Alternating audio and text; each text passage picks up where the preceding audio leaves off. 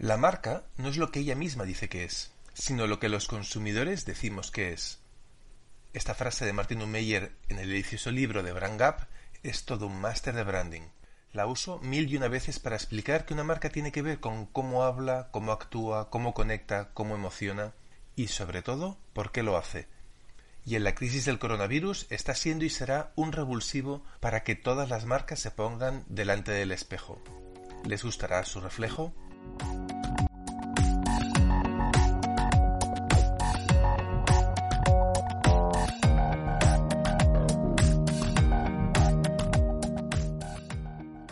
Piensa en una marca. ¿Para qué sirve?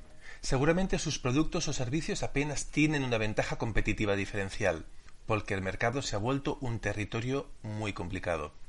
Una marca es un resorte, define la organización que hay detrás, transmite una esencia interior, establece la diferencia con los competidores y su impacto se despliega con mayor preferencia por parte de los usuarios, mayor cohesión del equipo interno sobre una cultura corporativa, más confianza y reputación entre las diferentes audiencias, más claridad en la toma de decisiones, incluso en el ámbito del activismo social o empresarial.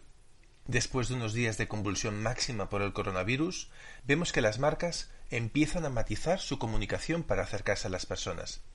El tono de voz es ahora clave, porque ayuda a conectar y profundizar el mensaje nos ayuda a ser diferenciales y a conseguir contar las cosas a nuestra manera, sobre todo cuando no hay muchas cosas que contar desde una vertiente corporativa. ¿Qué esperamos de las marcas en estos tiempos? Te planteo hoy cinco ideas clave. La primera, que piensen en el largo plazo. Las relaciones entre personas y marcas se construyen a largo plazo, porque lo que digan y cómo lo digan debe responder a este prisma temporal. Sin trucos ni atajos, con serenidad. Segundo, personas. El discurso tiene que ser personal, no personalizado. Detrás de cada punto de contacto hay una persona con un contexto propio.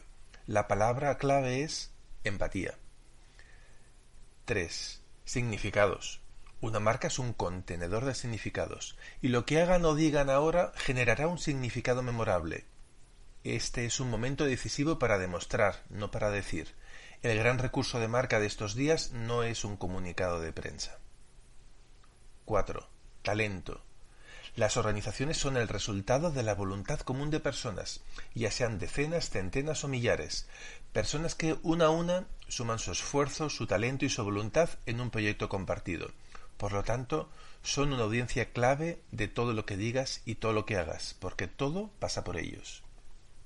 5. Y última idea, actuar. El contexto está cambiando mucho día a día, minuto a minuto, y el silencio ya es una actuación.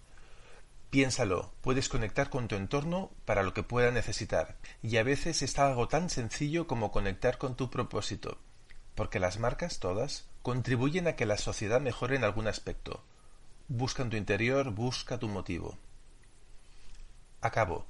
La crisis coronavirus será un máster en comunicación corporativa y branding lecciones para grandes y para pequeños, por la importancia de lo que se dice, por la urgencia de lo que se dice, y porque lo que se dice es igual de importante que cómo se dice o por qué se dice.